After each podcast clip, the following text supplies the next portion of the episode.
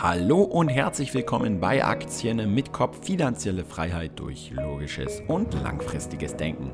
Mein Name ist Kolja Barkon, das ist der Podcast von Privatanlegern für Privatanleger und heute geht es mit Dominik Schmidt zusammen um das spannende Thema Arbeiten und Investieren in Fintech-Unternehmen und wie ist eigentlich die Arbeit dort denn Dominik war sechs Monate selbst in London und hat dort für ein Fintech-Unternehmen gearbeitet und wird uns jetzt mal so in 40 Minuten Gesprächszeit alles darüber berichten. Vorab aber noch die wichtige Info und die gute Nachricht. Der Aktien mit Kopf Podcast ist jetzt mit allen Episoden auch auf Spotify für euch verfügbar.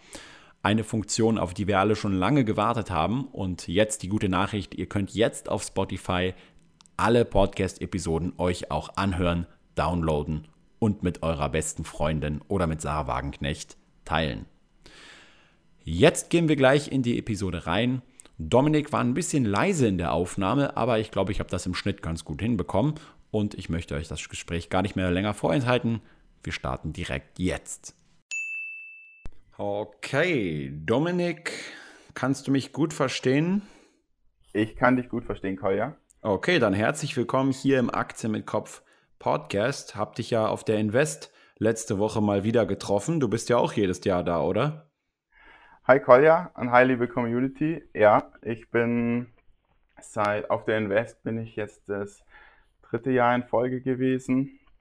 Und genau, ich finde es dort immer ziemlich cool, weil ich jedes Jahr eigentlich immer interessante Leute kennengelernt habe, neue Unternehmen kennengelernt die Vorträge sind zum Teil echt cool. Und ja, genau. Oh, okay, und ist da für dich überhaupt noch was Neues dabei so oder gehst du hauptsächlich auch so wegen den anderen Leuten dahin? Nee, wirklich was Neues war jetzt dieses Jahr nicht dabei. Aber wie gesagt, die Community zu treffen und, und die, die, die bekannten Gesichter zu treffen, ist auf jeden Fall immer äh, eine Freude. Und es, wie gesagt, es waren auch coole Vorträge zum Teil auf den Bühnen. Insofern ist es auch immer eine Reise wert, ist jetzt auch nicht super weit von hier. Genau, deswegen werde ich auch nächstes Jahr wieder dabei sein. Okay, das freut mich natürlich. Dann stell dich doch mal äh, kurz vor, wer du bist, wie alt du bist und äh, was du so als Privatanleger bisher gemacht hast. Mhm. Also ich bin der Dominik aus München, ich bin 22 und das Thema Aktien und Investieren, das hat bei mir so angefangen 2012 müsste das gewesen sein, also jetzt vor sechs Jahren in etwa. Da habe ich eine Ausbildung gemacht bei BMW und dort kamen, haben wir dann irgendwann mal äh, so, so Aktienpakete als Mitarbeiter angeboten bekommen, weißt du. Das machen, glaube ich, alle großen DAX-Konzerne und da, da bekommt man dann die Aktien vom Unternehmen für günstigere Preise, aber hat dann so Auflagen, dass man sie zum Beispiel drei Jahre nicht verkaufen darf oder so. Genau, da haben wir eben so ein Angebot bekommen, habe ich, habe ich mir überlegt, ob das eine gute Möglichkeit ist. Ich wusste zu dem Zeitpunkt noch überhaupt nichts. Und das war dann so ein bisschen der Startschuss. Da habe ich angefangen, so erstmal ein paar Bücher zu kaufen. Das sind so die auch die Klassiker. Das aller, aller, allererste damals war Rich Dad Poor Dad. War noch ganz genau. Klassiker. Ja. Und genau, und dann habe ich angefangen, mich da immer, immer tiefer reinzufuchsen. Ich habe und, und, und genau, habe dann auch sehr bald schon meine ersten eigenen Aktien gekauft. Und seitdem bin ich da dabei. Ich bin im Moment hauptberuflich Student der Wirtschaftsinformatik. Ich arbeite als Softwareentwickler nebenbei, treibe ich gerade bei der Uni Credit mein Unwesen. Ja, genau. Und das sind jetzt noch zwei Semester übrig. Okay, zwei Semester übrig, dann bist du mit Wirtschaftsingenieurwesen fertig, ja? Wirtschaftsinformatik, dann bin ich Bachelor. Wirtschaftsinformatik, okay. Dann bin ich ein Bachelor of Science. Aber der Master kommt schon auch noch. Okay, und ähm, ja. heute geht es ja um das spannende Thema Fintech. Und äh, da wollen wir mal so ein bisschen einsteigen in die Thematik. Du hattest mich ja deswegen angesprochen, weil du ja kürzlich, glaube ich, in London warst äh, für ein paar Monate und dort ein Praktikum gemacht hast Kannst du uns mal einen, einen, ganz kurzen Einstieg geben und das ein bisschen verknüpfen? Also, wo hast du da ein Praktikum gemacht? Bei was für einem Unternehmen? Was war da so deine Aufgabe und was ist Fintech? Sehr gerne. Äh, ich war ein halbes Jahr jetzt in London von Oktober bis März und ich habe bei einem kleinen Fintech-Startup äh, gearbeitet. Das nennt sich Midpoint. Midpoint macht äh, P2P-Währungstransaktionen. Im Grunde genommen so ähnlich wie TransferWise, das kennen wahrscheinlich mehr. Also wir, mhm. äh, wenn, wenn der Kunde, das sind äh, insbesondere sehr vermögende Individuen oder kleine und mittelständische Unternehmen Fremdwährungstransaktionen machen, dann matchen wir quasi die Komplementärbedarfe von den Kunden gegeneinander. Und somit kann dann eine ziemlich gute äh, Exchange Rate angeboten werden. Und der Kunde spart sich einen Haufen Kosten. Midpoint verlangt für jeden Trade dann noch eine Transaktionsgebühr. Ist ja klar, die Firma muss auch irgendwie Geld verdienen, aber in der Summe ist es immer noch um einiges günstiger, als äh, wenn man das über die Bank abwickelt. Okay. Und da warst du jetzt ein halbes Jahr. Ähm, kannst du mal darüber berichten, wie da so ein Arbeitstag aussah? Was hast du da gemacht? Klar. Ähm, ich habe bisher vor allem, also davor und jetzt auch hier vor allem Softwareentwicklung gemacht, aber vor allem die technologische Komponente behandelt. Das habe ich dort so gut wie gar nicht gemacht. Das hatte folgenden Grund. Midpoint ist äh, eine sehr, sehr kleine Firma und gerade das Top-Level-Management und die Gründer, das sind alles sehr, sehr äh, beeindruckende und interessante Charaktere. Und wir haben zum Beispiel unser CEO, der David, der hat schon sehr, sehr viele, er hat viele Unternehmen schon gegründet. Und wir haben dann unseren CTO, der war davor äh, 25 Jahre bei Morgan Stanley und hat da unter anderem auch zum Global CTO of FX bei Morgan Stanley geschafft. Also ziemlich beeindruckende Lebensläufe und deshalb war für mich schon der Fokus da, mit denen äh, so eng wie es geht zusammenzuarbeiten, weil, weil ich einfach sehen wollte, wie die, was so ein Gründer den ganzen Tag macht und wie die arbeiten. Und das war schon ziemlich cool zu sehen, weil die einfach ganz anders arbeiten, als wir es gewohnt sind. Oder als, als, als, in einem, als normaler Arbeitnehmer. Okay, kannst du mal beschreiben, was konkret, was, was war da anders? Also wie, wie hat sich das unterschieden? Also zum einen mal die Zeit. Wir waren wirklich an manchen Tagen so äh, 13, 14 oder auch 15 Stunden im Büro. Das war da äh, eher die Regel als die Ausnahme. Also so 60, 70 Stunden die Woche haben, haben wir locker reingesteckt. Das war so eher die Untergrenze. Äh, genau, weil, weil die Mentalität ist dort einfach, es geht nicht darum, irgendwie Zeit abzusitzen oder, sondern es geht einfach darum, Dinge gebacken zu kriegen. Und man kann halt erst nach Hause gehen, wenn's, wenn man fertig ist und nicht, wenn man, wenn die Uhr sagt, dass man jetzt nach Hause geht. Und das, das war ziemlich beeindruckend und ziemlich anstrengend am Anfang, aber man, man gewöhnt sich, äh, äh, gewöhnen, ist, man gewöhnt sich vielleicht nicht dran, aber man kommt schon damit klar, wenn man sich gut organisiert. Und die, die Leute dort, die, die, die machen das ja auch.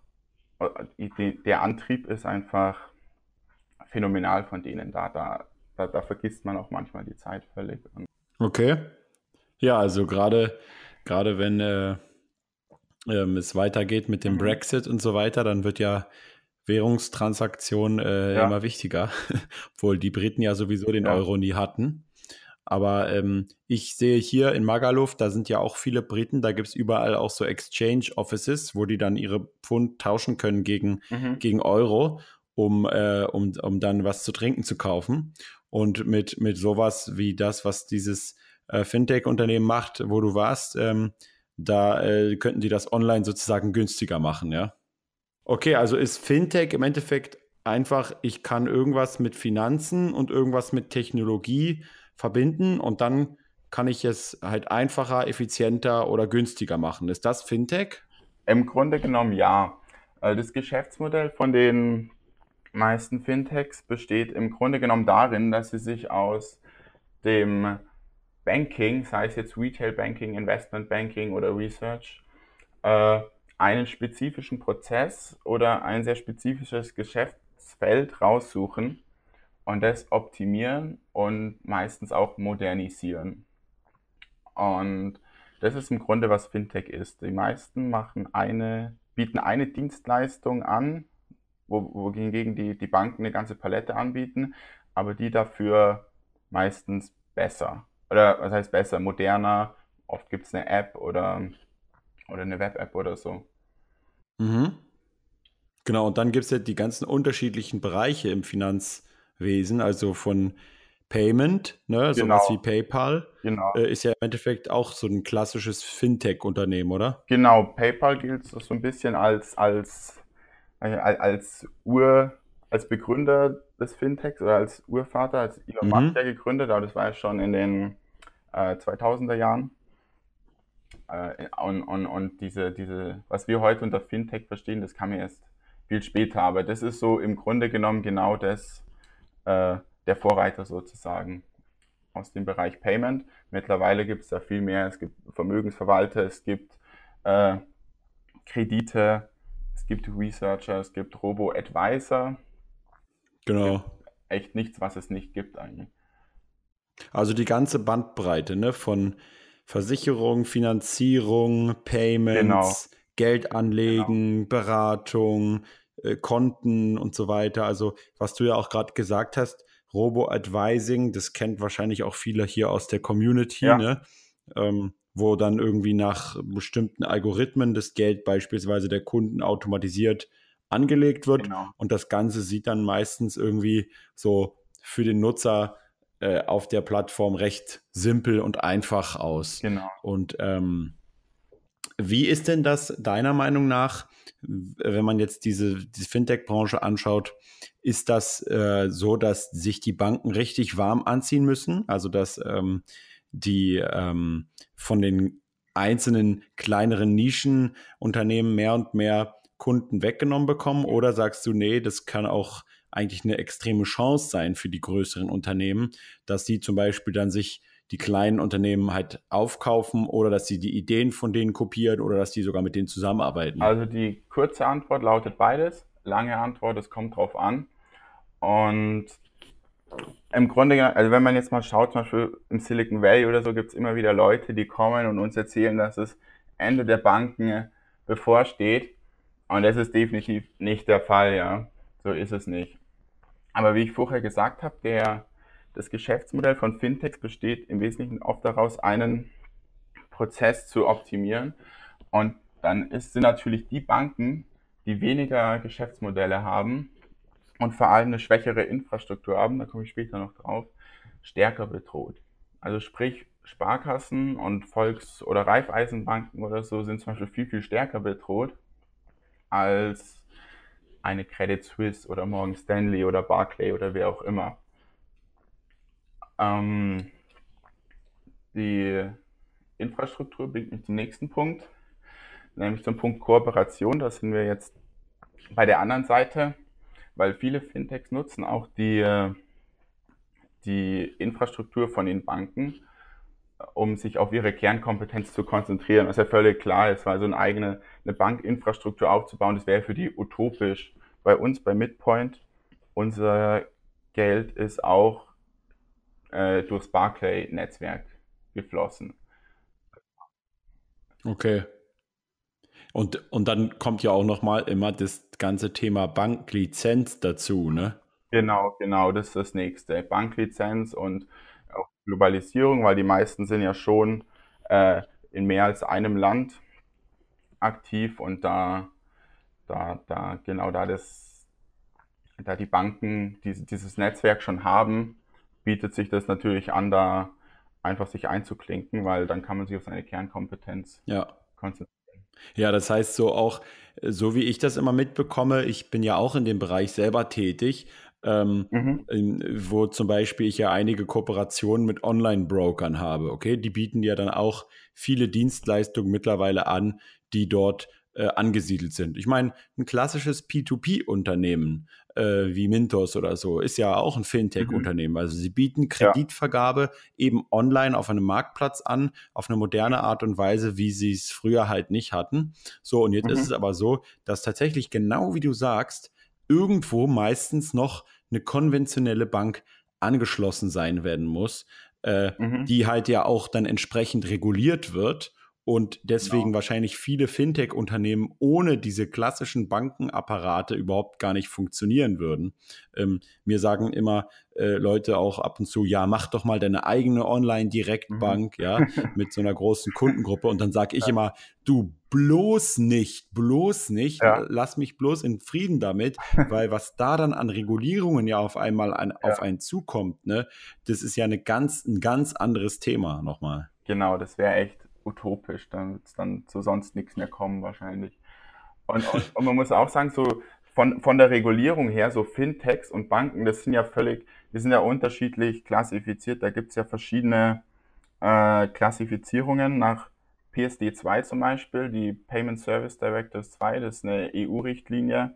Da gibt es mhm. dann die Kreditinstitute, also klassische Kreditinstitute, zum Beispiel Banken, und dann gibt es so, so Abschwächungen davon. Da gibt es dann zum Beispiel so PSPs, das sind Payment Service Providers, das ist, was Midpoint zum Beispiel macht oder was andere Fintechs wie Revolut oder, oder letztendlich dann auch Mintos oder andere P2P äh, äh, Kredit-Startups anbieten, weil die, die tech, aus technischer Sicht berühren die das Geld vom Kunde ja nicht, weil es immer noch bei der Bank ist, aber die mhm. sorgen halt dafür, dass das äh, dahin fließt, wo es der Kunde haben will beziehungsweise die Firma.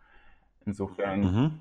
genau, und, und, und zum Kredit, hin zum Kreditinstitut, das ist nochmal, das ist eine ganz andere Welt. Das ist, das ist ja. genau, das wäre nicht sehr äh, rentabel da. Wie ist denn so der Anteil, kann man das, äh, weißt du das, so der Anteil an Fintech-Unternehmen bei bestimmten Dienstleistungen jetzt äh, beim Gesamtmarkt? Der ist doch, wenn ich schätzen würde, immer noch ziemlich klein, oder? Der ist tatsächlich ziemlich klein. Mit Zahlen kann ich an der Stelle leider nicht dienen. Genau. Aber er ist ziemlich, ziemlich okay. klein immer noch. Das kommt sicher. Also auch in so einem, in so einer Finanzmetropole in London, ja. Ähm, da denke ich mal, sind auch noch die großen, die großen Bankhäuser so dominierend. Die ja? sind dominierend, aber da muss man sagen, viele, zum Beispiel Revolut, ist auch ein Fintech aus London. Und, oder, oder Monzo, das, das, sind, das sind alles im Endeffekt so wie N26, kennst du vielleicht aus Deutschland? Genau, im Endeffekt ja. machen die sowas wie N26, sind also Banken, äh, die, oder Direktbanken, die im Grunde genommen aus einer Karte und aus einer App bestehen.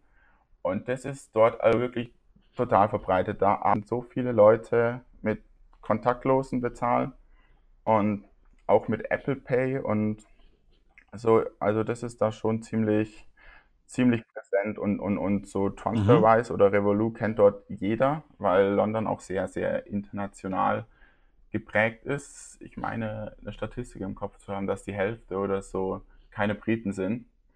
Und dann liegt es natürlich nahe, dass da mhm. ein hoher Bedarf an Fremdwährungstransaktionen da ist. Insofern kennst du die, die, die großen Fintechs, die, die sind da sehr äh, akzeptiert und werden auch schon gut genutzt. Wie siehst du denn das bei den einzelnen äh, Fintechs? Also wir, wir, nehmen jetzt mal einfach den Bereich Robo-Advising, weil den jeder hier im Podcast kennt. Äh, ich habe da das mhm. Gefühl, mhm. Ähm, ähnlich wie bei den P2P-Plattformen, dass, wie, wie dass die wie Pilze aus dem Boden schießen in Deutschland. Äh, also von, von den, also Comdirect zum Beispiel hat ja jetzt mit Cominvest auch einen eigenen Robo-Advisor im Endeffekt, zum Teil jedenfalls, mhm. äh, bietet er das an. Dann gibt es ja solche Dienst, äh, solche äh, wie Quirion, Ginmon, Vamo, Scalable Capital und so weiter. Also da gibt es ja extrem genau. viele Anbieter schon. Und jetzt ist die spannende Frage, ähm, ja. sind die gerade nicht gerade die ohne Banklizenzen und so weiter äh, selbst sehr stark vom Aussterben immer wieder bedroht, weil sie äh, so geringe Markteintrittshürden haben? Ja, also wenn wir das jetzt mal so ein bisschen aus dieser SWOT-Perspektive betrachten. Ähm, also die Antwort ist, es gibt sehr, sehr viele Robo-Advisor in Deutschland, ich meine irgendwie schon 15 oder 20 große, aber es werden sich nach meiner Prognose und nach auch der Prognose von, von Scalable zum Beispiel, da kenne ich auch den Gründer, mit dem Erik bin ich ganz gut, äh, mhm. werden mhm. sich da nur ganz, ganz wenige durchsetzen. Also es wird da tatsächlich in einer Handvoll übrig bleiben. Mhm. Ähm, die Deutsche Bank hat auch den, den Robin oder Robin, wie, wie er heißt, äh, ist auch ein Robo-Advisor. Genau, aber da werden sich meiner Ansicht nach nur ganz, ganz wenige durchsetzen. Und letztendlich einfach die, die Besten, ja, die, die günstigsten und die die besten Renditen einfahren und das geringste Risiko haben. So wie es eigentlich immer ist, wenn irgendwas ein Hype ist, ist ja bei Kryptos genauso, wenn man Krypto-Startups mhm. anschaut, die sprießen auch aus dem Boden, aber viele sind sehr schnell wieder weg. Und glaubst du, hier haben dann eher die eine Na die Nase vorn, die so unabhängig eigenständig starten oder die, die irgendwie so bankintern, wie jetzt zum Beispiel von der Deutschen Bank oder von der Comdirect oder so, starten, weil die schon die ganze Erfahrung mitbringen? Hm, schwer zu sagen. Also die, die äh, in, in, in den Bankhäusern großgezogen wurden, sage ich mal, die haben natürlich den Vorteil, dass sie nahezu unbegrenzte äh, Kapitalmittel haben und, und auch die Expertise, wenn die Experten brauchen, dann kaufen sie die halt einfach ein, wenn sie nicht schon da sind. Und da haben natürlich die die kleineren oder die unabhängigen Nachteil, das muss man schon so sagen. Auf der anderen Seite suchen mhm. ja auch Anleger, so geht es ja auch vielen in der Community, die suchen ja immer nach unabhängigen und objektiven und, und, und insofern, äh, das ist natürlich ein Vorteil dann für die, für die Unabhängigen. Wenn man jetzt Scalable nimmt zum Beispiel, die von dem bin ich sehr begeistert, werde ich noch ein paar Beispiele wahrscheinlich anführen heute. Die, die finde ich cool. Habt auch selbst ein Depot übrigens. Da, das ist mein ETF-Sparplan sozusagen. Und wenn man sich die, äh, wenn man sich die anschaut, die haben sind so das Vorzeige-Startup und die haben auch viele Partnerschaften inzwischen mit den Banken, mit der ING DIBA Group zum Beispiel, beziehungsweise mit der ING Group sogar, ja. nicht nur mit der, also mit der, mit der, mit dem Konzern, nicht nur mit der deutschen Tochter. Genau. Ähm, und, und BlackRock ist da eingestiegen bei Scalable als Investor. Also, und die haben es zum Beispiel geschafft, von den Unabhängigen äh, sich, sich zu, zu, etablieren, aber haben auch natürlich gern die Hilfe von den, von den Großbanken genutzt. Ja, also da ist schon ist schon ein Muster okay. zu erkennen, sage ich mal. Die, die sich etablieren, die sind meistens ziemlich gut vernetzt auch, auch mit den Banken. Und insofern kann man nicht sagen, die in den Bankhäusern sind besser oder die außerhalb. Genau. Aber ich tendiere natürlich so auch aus unternehmerischer Sicht eher dann zu denen, die außerhalb liegen, weil es meistens halt die cooleren Storys sind. Aber gut. Es ist ja meistens so, dass, äh, was heißt meistens, aber oft so, sag ich jetzt mal, dass äh, äh, Innovationen von außen kommen, ja, von jemand, der genau. irgendwie so von außen kommt und sagt, boah, in dieser Branche, da läuft irgendwie äh, irgendwas schief oder da, da kann man mal einen frischen Wind reinbringen. Ähm, was, was mich äh, erstaunt, wenn wir jetzt tatsächlich mal bei dem Beispiel bleiben, äh, ich habe mich ja schon, glaube ich, vor über zwei Jahren mal mit videotechnisch mit, mit, mit Robo-Advisern beschäftigt und mhm. da war von Scalable gar nichts zu hören. Da waren dann eher solche wie Vamo und so weiter in Diskussionen. Von denen höre ich jetzt tatsächlich aber gar nichts mehr. Also wirklich so nichts. Ja. Und dieses Scalable, das habe ich so, habe ich so den Eindruck, das taucht zumindest bei Facebook immer mehr irgendwo auf in der Werbung ja. und auch in, in, in, den Blogs und so. Und äh, das heißt also, die scheinen tatsächlich gerade einen guten Lauf zu haben. Könntest du denn mal äh, erklären, warum Dominik, ja, hast du als rationaler Kapitalist nicht dein Geld einfach in einen direkten ETF-Sparplan investiert, sondern oder und zusätzlich sogar noch äh, Scalable gewählt oder hast du es nur bei Scalable? Mich würde mal interessieren, welchen Zusatznutzen bieten die dir? Also ich habe bei Scalable habe ich mein äh, ETF-Portfolio, mein, mein, mein Sparplan, da zahle ich auch monatlich ein und ich habe mhm so meine ganzen Einzelaktien, meine ganzen Einzelinvestments bei der Comdirect auch. Ähm, was mhm. bei Scalable äh, zum einen ziemlich cool ist, die Kosten sind unglaublich äh, niedrig. Die haben, glaube ich, 1% im, im Jahr oder 0,75% sogar nur im Jahr. Das ist ja schon, das ist der, der, die Kosten für den ETF und für dann, dann, und dann halt für die, für die Firma. Und also da, da, kommen nicht noch die ETF-Gebühren obendrauf, nee, nee, oder? Nee, nee, das sind, wenn ich okay. 0,75 Prozent äh, für die äh, für den ETF 0,25% für die für Scalable. Und, und äh, also, also neben den äh, klassischen Sparplanvorteilen, die man hat, dass man gleich immer dorthin bezahlt und sich äh, nicht so um die Performance schert auf kurze Sicht, was sind die Gründe, die ja für einen ETF-Sparplan sprechen. Was ich cool an Scalable finde, ist vor allem äh, zum einen natürlich die Story. Ich habe die äh, schon relativ früh kennengelernt. Die, die Gründer waren mir super sympathisch. Die Technologie, ich bin auch sehr technologieaffin von meinem Hintergrund her, fand ich sehr spannend. Und auch die Performance ist ziemlich gut. Es ist nicht so, dass sie immer jetzt jedes Jahr den, die, die Vergleichsindizes outperformen. Ich glaube, seit, seit Januar 2016, wenn ich mich recht entsinne, hat der MSCI World irgendwie 16% gemacht oder so. Oder 13%. Nee, 16, glaube ich. Und Scalable hat in dem gleichen Zeitraum nur 13% Rendite. Mhm. Wenn man aber, aber das, das ist nur die eine Seite der Medaille. Wenn man sich jetzt mal das Risiko anschaut, zum Beispiel am Tag von Brexit, als die, als, als die ganzen großen Indizes um 10% abgerutscht sind oder so, da ist das, äh, äh, das Scale, die Scalable Portfolios, je nachdem, welche Risiko, äh, wie risikoaffin man ist, welches Risikoprofil man hat, die sind da wirklich unnennenswert 1% oder so abgestürzt. Also das haben sie sehr gut abgefangen. Und die, genau, der Computer ist schon ein ziemlich guter Anleger, das muss man schon so sagen, weil, weil, weil er einfach keine Emotionen hat und im Rechnen wahnsinnig schnell ist. Er kennt einfach so, so die, die Frühindikatoren ziemlich gut und, und, und trifft nicht immer die richtige Entscheidung, aber meistens öfter als der Mensch. Also ich bin sehr zufrieden mit Scalable, ich werde auch weiter da bleiben.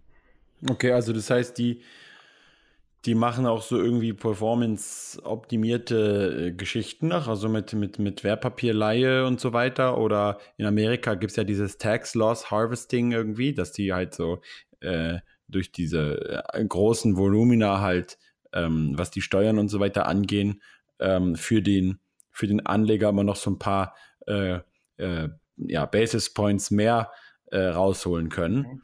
Ähm, und, und, und du hast sozusagen dort auch Rebalancing und so weiter und alles in einer Plattform, so dass es für dich insgesamt jetzt einfacher ist zu nutzen, als wenn du das alles selber machst. Oder wie soll ich das verstehen? Genau so ist es. Das hast du gerade ziemlich gut zusammengefasst eigentlich. Das haben, sagen sie auch von sich aus, ihre Zielgruppe sind oft so Leute, die, die sich nicht so mit Finanzen auskennen oder sich nicht so Lust haben, viel Zeit in ihre Vermögensverwaltung zu stecken. Das ist jetzt bei mir natürlich nicht der Fall, aber ich finde den Service trotzdem ziemlich cool. Ich würde auch in die Firma investieren, also, also nicht in die, nicht nur in, die, in ja. Portfolio, sondern wenn das gehen würde, ist eine GmbH und gegen BlackRock kann ich ja auch noch nicht ankommen. aber, genau. Ja, du könntest aber, höchstens BlackRock-Aktien kaufen. Ja, das ja, stimmt. Aber, Allerdings hast du wahrscheinlich dann mit Scalable eine recht kleine Exposure. Also die ja. sind ja wahrscheinlich im Vergleich zu den ganzen anderen äh, Portfolios, die BlackRock hat, eher noch klein. Ja. Naja, wie du sagst, das hast du ganz gut zusammengefasst. Das Rebalancing, das passiert alles automatisch. Ich mache mir gar keine Sorgen um meinen äh, ETF, äh, okay. Buy and Hold. Äh, genau, weil die das meiner Ansicht nach sehr gut machen. Okay, interessant. Also ohne jetzt zu werben oder so, es gibt auch, sehe ich gerade auf Scalable Capital, so einen ganz interessanten FAQ-Bereich. Da werde ich mich nachher mal durchlesen, weil ich kenne mhm. das noch gar nicht so von, also ich nur vom Namen her. Und da haben die, glaube ich, viele, viele Sachen auch so zur Diversifikation und so mhm. ähm, erklärt. Aber Gerade wenn es ja um das eigene Vermögen geht, finde ich, ist es dann äh, das äh, ist auch mein Investmentansatz, halt immer möglichst auf die Marktführer zu setzen. Ja. Weil man natürlich neben äh, Absicherungen und, ähm, und äh, Einlagensicherungen und so natürlich immer nicht den Stress haben will, irgendwie das Kapital irgendwo zurückzufordern. Ja. Mhm. Und was vielleicht auch noch ganz cool ist, Scalable ist hier aus München ja. Die, die sitzen, die haben ihr Hauptbüro, die haben auch noch eins in London, das ist aber eher kleines. Und die Bader Bank, die äh, ihre Partnerbank, über die sie ihre ganzen äh, ETFs handeln, die sitzt auch in München. Aber das ist vielleicht auch ganz cool, dann kann man da einfach mal auch vorbeigucken und schauen, wo, was das, wo das Geld da eigentlich liegt. Und mhm. weil die sind da auch total offen und wie das halt in Startups so ist. Ja. Genau. Und äh, was, was, äh, wie sieht es jetzt mit, mit deinen Ambitionen aus nach der, nach der, äh, dem Studium? Ja, also neben dem Master habe ich schon rausgehört, aber äh, willst du dann auch gründertechnisch tätig werden oder willst du für ein Fintech-Unternehmen danach arbeiten? Ähm, ich muss sagen, ich sehe mich mittlerweile mehr als Quant denn als Entwickler, also als ähm, ja, Mathematiker. Äh, ich sehe die Technologie eher so als, als Mittel zum Zweck, um so, um so äh, genau so quantitative Analysen zu machen. Ich habe auch dort in London ein bisschen mit Risk Management zu tun gehabt. Und von daher könnte ich mir auch tatsächlich vorstellen, erst nach dem Studium erstmal in, zum Beispiel bei, bei äh, ins Investmentbanking zu gehen oder so, weil mhm. auch viel ist auch interessant, viele von den Gründern, die ich dort kennengelernt habe, die äh, haben auch einen Background in Finance, die haben tatsächlich mal irgendwo da gearbeitet als Trader oder als Investmentbanker oder als Vermögensverwalter oder was auch immer, weil man da einfach unglaublich viel lernt und sich auch ein gutes Netzwerk aufbaut, das dann später sehr hilfreich sein kann, ähm, um zurück auf die Frage zu kommen, ob ich dort selber in den Bereich möchte, ja, definitiv. Sehr, sehr spannend und sehr dynamisch. Und da gibt es ja auch viele Schnittstellen, zum Beispiel bei der Baderbank. Die macht sehr viel mit Fintechs, ist ja auch eine Investmentbank. Die haben da ein paar sehr interessante Felder, wo ich mir vorstellen könnte, äh, äh wo, wo ich mich sehe, möglicherweise. Okay, und ähm, eine Frage noch zum Schluss. Ähm, neben N26 und Scalable und äh, Mintos, Bondora, wie mhm. sie alle heißen, ähm, die ja Dienstleistungen anbieten, die wir als Privatanleger nutzen können, wäre es vielleicht auch inter interessant äh, zu gucken, so du hast es ja gerade schon angesprochen, äh, du würdest gerne in die Plattform selbst mhm. investieren. Ähm, wie sieht es eigentlich dort aus im Bereich äh, Anlagen? Also gibt es da irgendwie zum Beispiel spezielle Fonds, ETFs oder so, die äh, hauptsächlich aus Fintech-Unternehmen bestehen, beziehungsweise gibt es eigentlich schon auch größere Fintech-Unternehmen, die an der Börse sind? Ähm, also das waren jetzt mehrere Fragen gleich. Also, also die Bewertung von Fintechs ist schon mal sehr, sehr schwierig oder generell von Startups, aber insbesondere von Fintechs. Äh, insofern da gute Investments zu finden, oder, oder rationale Investments ist sehr schwierig, weil das halt eigentlich immer mit einer großen Portion Hoffnung verbunden ist, weil die haben natürlich keine Historie und es gibt sehr, sehr viele qualitative Faktoren, die Qualität des Managements zum Beispiel. Und natürlich werden mhm. die ganz, die, die großen Gewinne werden da gemacht, wo sie noch nicht an der Börse sind. Ähm, und, und, und, und wenn sie dann okay. an die Börse gehen, ist es meistens, also gibt es auch gute Beispiele. Oft werden die auch von, von, von Banken dann übernommen. Das ist auch interessant, weil die Banken haben schon auch eine große Marktmacht und viele sagen dann entweder, wenn sie, sie, sie bauen das nach, was die haben, und wenn sie das nicht hinbekommen, dann kaufen sie es einfach. Und wenn so ein Unternehmen übernommen wird, ist ja nicht immer das Schlechteste für einen Investor. Und genau, mhm. aber insofern, was da jetzt gerade so an, an, an der Börse passiert, da äh, weiß nicht, da, da, da irgendwie Empfehlungen abzugeben, finde ich extrem schwierig, weil, wie gesagt, die meisten sind schon haben das größte Wachstum schon hinter sich. Man kann natürlich sich überlegen, ob zum Beispiel Okay. die großen Tech-Player, Amazon oder Facebook, ob die irgendwann da reinkommen, ob die sich irgendwann ins Banking wagen. Das wäre eine Idee. Ja, ich meine, gerade gerade ähm, wird ja immer auch spekuliert, gerade Facebook mit WhatsApp, ne, wäre ja äh, eigentlich schon fast eine, eine Pflicht. Ob man da so Ähm, Geld schicken kann, wie man WhatsApp nachrichten Ja, kann. Das geht tatsächlich auch übrigens ein, ich glaube, das geht mit N26 auch, dort bin ich kein Kunde, aber in England genau. geht es nämlich, wenn man Ja, da bei, bei der Monzo Bank zum Beispiel, da kann man seinen Freunden, die auch bei Monzo bin, so mit Emojis auch so Geld schicken und so. Das ist total cool. ja. Ja, wir hatten den Fall letztens äh, hier auf der Insel. Da waren wir essen und Basti hatte halt N26 und dann noch der andere Kollege hat es halt auch und der eine Mhm. hat halt in, im, äh, im Restaurant gezahlt, äh, weil der andere halt kein Bargeld dabei hatte und dann hat der andere ihm halt danach einfach die 20 Euro oder so bei, bei äh, N26 geschickt und zack, zack, war das Geld halt auch sofort drauf, ja. Ja, Also nicht wie bei Bitcoins, wo es schon mal dauert. ja. Nein, Spaß. Äh, und, und das ist ja natürlich, also ich meine, wenn man sich einfach überlegt, wie viele Freunde man im Messenger hat oder bei WhatsApp, äh, um nicht zu sagen, halt, würde ich mal schätzen, jeder hat irgendwie 99 Prozent seiner Freunde bei WhatsApp. Mhm. Und wenn man da einfach diese simple Funktion hätte, äh, jetzt kurz mal ein paar Euros rüber zu schicken, Mhm. dann wäre das auf jeden Fall ein extremer Mehrwert. Also ich bin auch der Meinung, dass hier gerade, auch was Amazon angeht, ähm, gibt es ja immer wieder schon äh, also neue Innovationen was von denen, die kommen und Mhm. äh, dass die zum Beispiel eigene Girokonten anbieten wollen, dass die halt eigene Versicherungen für ihre Mitarbeiter anbieten wollen, zusammen mit Berkshire Hathaway und einer Bank. Also ich glaube auch, dass, ähm, Mhm. dass es in diesem gesamten Bereich eigentlich gut ist, das ist jetzt meine persönlich private Meinung, eben auf die Marktführer zu setzen, weil ich nämlich tatsächlich auch glaube, dass, dass sich äh, sozusagen äh, kleinere immer eher selten äh, durchsetzen und wenn, dann ist es sehr schwierig, die natürlich im Vorhinein zu erkennen. Wenn man, wenn man natürlich dann ein gutes Gespür hat und da wiederum muss man eben aber auch ähm, selbst drinstecken.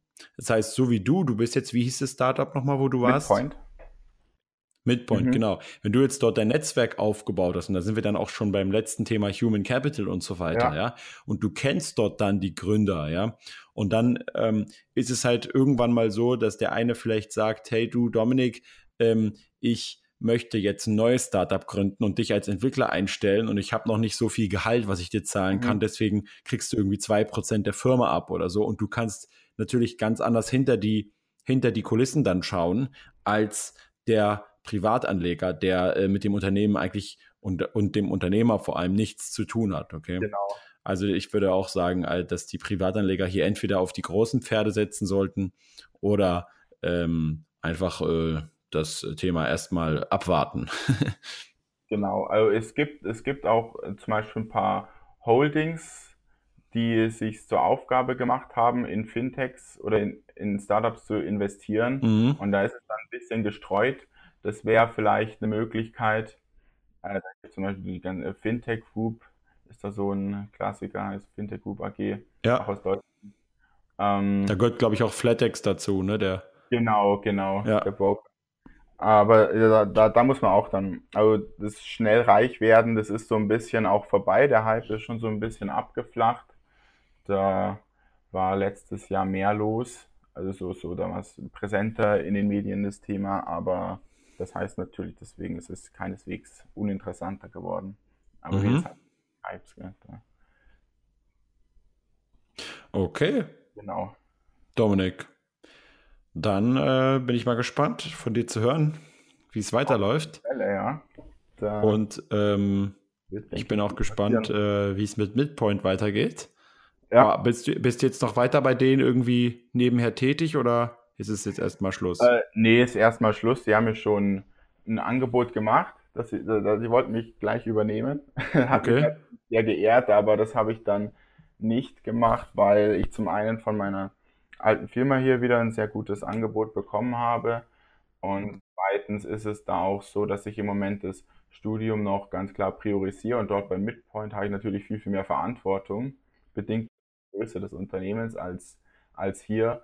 Und insofern ist es dann im Studium nicht so einfach. Da kann ich dann nicht sagen, so ich, ich bin jetzt mal weg, weil ich lerne für die Prüfung oder weil ich eine These schreibe oder was auch immer, sondern das geht ja. nicht und das geht hier schon. Deswegen habe ich mich jetzt wieder dafür entschieden. Aber das heißt nicht, dass ich da nicht wieder zurückkommen werde. Aber wie gesagt, das Team ist extrem geil, hat extrem Spaß gemacht mit den Leuten und es sind ja. ziemlich äh, dicke Fische. Also kann man auch viel von lernen. Okay, dann danke dir für das Gespräch danke und für die äh, Einladung und rationale Grüße nach Mallorca. Bis zum nächsten Mal. Okay, und jetzt nochmal ein kleines Fazit von mir zu diesem ganzen Thema, was Dominik mir auch noch nach dem Podcast äh, hier mitgegeben hat, und zwar solche Plattformen wie Cedars.com oder natürlich auch Companisto, Seedmatch und so weiter, bieten euch natürlich die Möglichkeit, in Fintech-Unternehmen zu investieren. Also bei Cedars beispielsweise kann man in solche Startups wie Revolut und so weiter investieren. Und hier habt ihr natürlich, also ex der Börse, ohne die Börse, die Möglichkeit auch direkt an Startups beteiligt zu sein und natürlich auch mit vollem Risiko an den Chancen und Verlusten dieser Startups zu partizipieren. Das heißt, man kann hier nicht den direkten Weg der Börse bei vielen Startups natürlich wählen, weil die einfach noch nicht an der Börse sind oder es auch nie schaffen werden, aber eben über solche Plattformen wie Cedars, Seedmatch, Companisto und was es da noch alles halt gibt. Dann ist mir, mir persönlich auch nochmal eingefallen, was der Dominik auch erwähnt hat, solche Unternehmen wie beispielsweise BlackRock, ja, die investiert sind in andere wie Scalable und so, aber auch Wirecard fällt mir da ein, die natürlich auch als Finanzdienstleistungs- und Technologieunternehmen mit vielen anderen Fintechs wiederum zusammenarbeiten, wie zum Beispiel N26.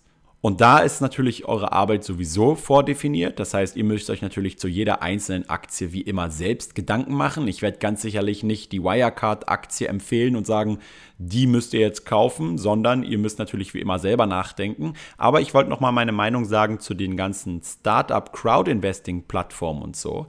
Hier ist es ja so, das Wichtigste, und das hört man eigentlich bei jedem Startup-Investor, Angel-Investor oder auch Venture Capitalist-Investor, viele Startups, die haben ja keine nennenswerte Historie an Zahlen oder irgendwelchen anderen Dingen, wo man belegen kann, hier haben wir ein valides Geschäftsmodell. Logischerweise, denn sie sind ja ein Startup-Unternehmen. Das heißt, es kommt in der Regel auf die ganzen qualitativen Bewertungsfaktoren an. Und das ist eben, finde ich, ein kleines Problem bei den ganzen Plattformen, und das ist jetzt nicht die Schuld der Plattform oder so, ihr könnt euch natürlich einen Eindruck machen bei äh, den Bewerbungsvideos, die sie dort haben von den Gründern. Ihr könnt natürlich auch die Gründer googeln und so. Aber ja, bei all den ganzen Startups, die aus dem Boden schießen und all den ganzen jungen Gründern mit Hipsterbärten und so weiter, die auch alle ja richtig viel Drive haben, ist es natürlich immer schwer qualitativ zu beurteilen, hat der Typ jetzt wirklich was drauf oder ist er im Endeffekt einfach nur einer von vielen, die viel rumerzählen und viele Visionen haben, aber wenig umsetzen. Und wenn wir natürlich ein Börsenunternehmen haben mit, einem, mit einer langen Track Record, wo wir sehen, da sind Umsätze da, da sind Gewinne da, da sind positive Cashflows da, fällt es einem natürlich leichter, hier Vertrauen zu gewinnen. Und ich persönlich ich, wenn ich investiere, dann würde ich halt in Startups eher dann investieren, wenn ich persönlich die Gründer kenne.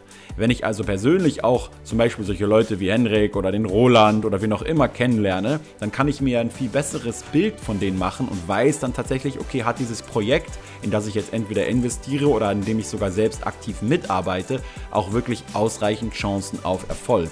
Ich würde also selbst nicht so gerne in Startups investieren, jedenfalls nicht auf Equity-Basis, weil ich hier einen ganz klaren Unterschied zwischen Eigenkapital und Fremdkapital sehe, wäre vielleicht auch mal interessant für eine weitere Podcast-Episode, ähm, dass ich auf Equity-Basis in ein Startup investiere, wo ich die Gründer nicht kenne. Das ist mir einfach zu risikoreich. Aber jetzt habt ihr am Schluss noch mal einige Plattformen gehört, wo man theoretisch auch investieren kann.